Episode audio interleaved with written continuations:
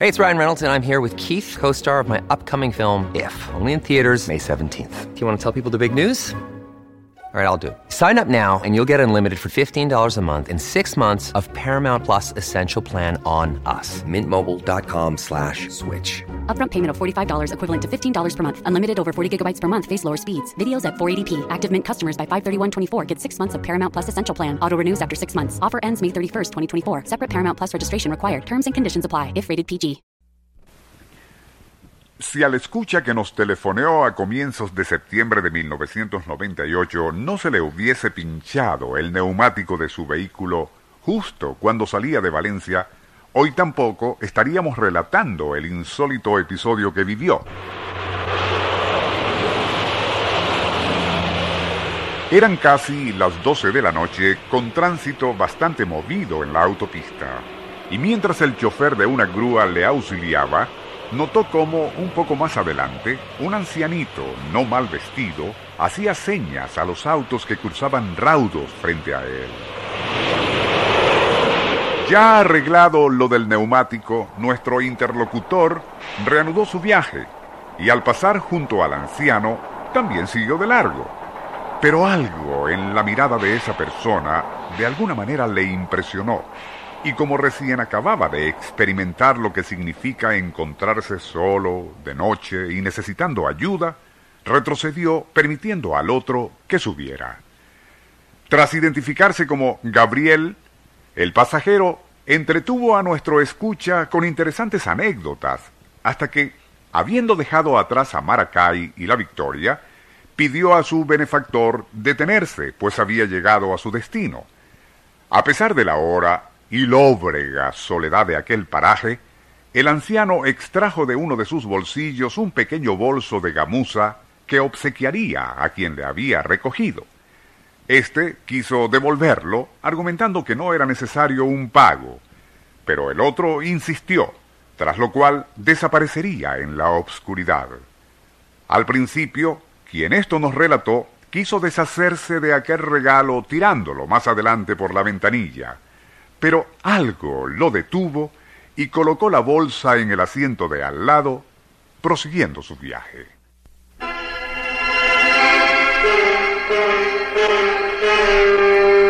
Venezuela insólita. Breves relatos de asombro en la otra historia.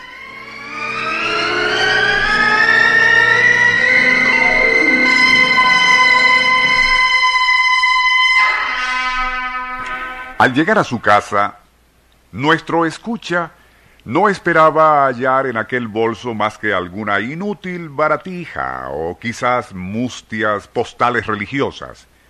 Pero, y al abrirlo, quedó atónito.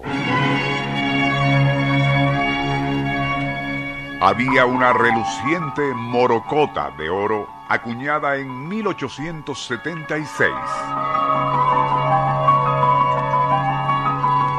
Además, y como si aquello fuera poco, tres billetes de banco de 800 bolívares cada uno, emitidos no por el Banco Central, sino el Banco Caracas en 1890, cuando era su fundador y presidente el doctor L.A. Mendoza. En este punto, es necesario mencionar que solo un coleccionista o experto en numismática podría apreciar o valorar lo espléndido de aquel regalo que el extraño personaje había hecho a nuestro escucha. Y así se lo confirmó el especialista a quien mostró aquellos excepcionales billetes de colección.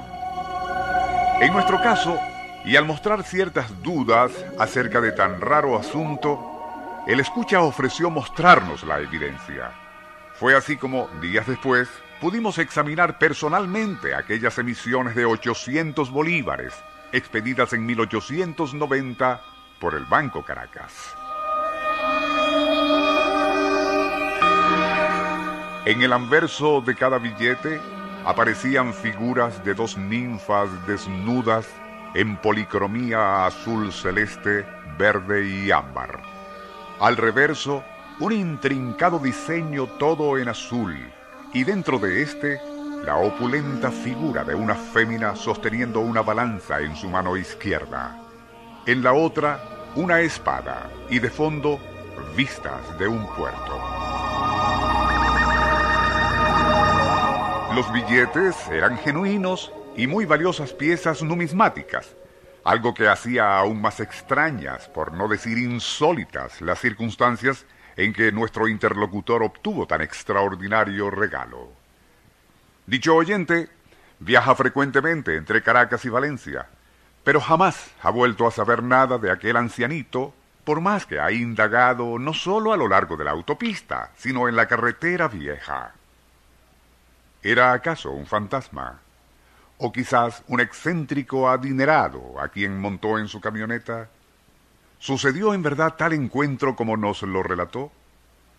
Nada más podemos añadir a ese caso de aparición en una autopista, como no sea informar que durante el siglo pasado y antes de la fundación del Banco Central, cada una de las instituciones bancarias existentes en Venezuela emitía sus propios billetes como esos de 800 bolívares del Banco Caracas.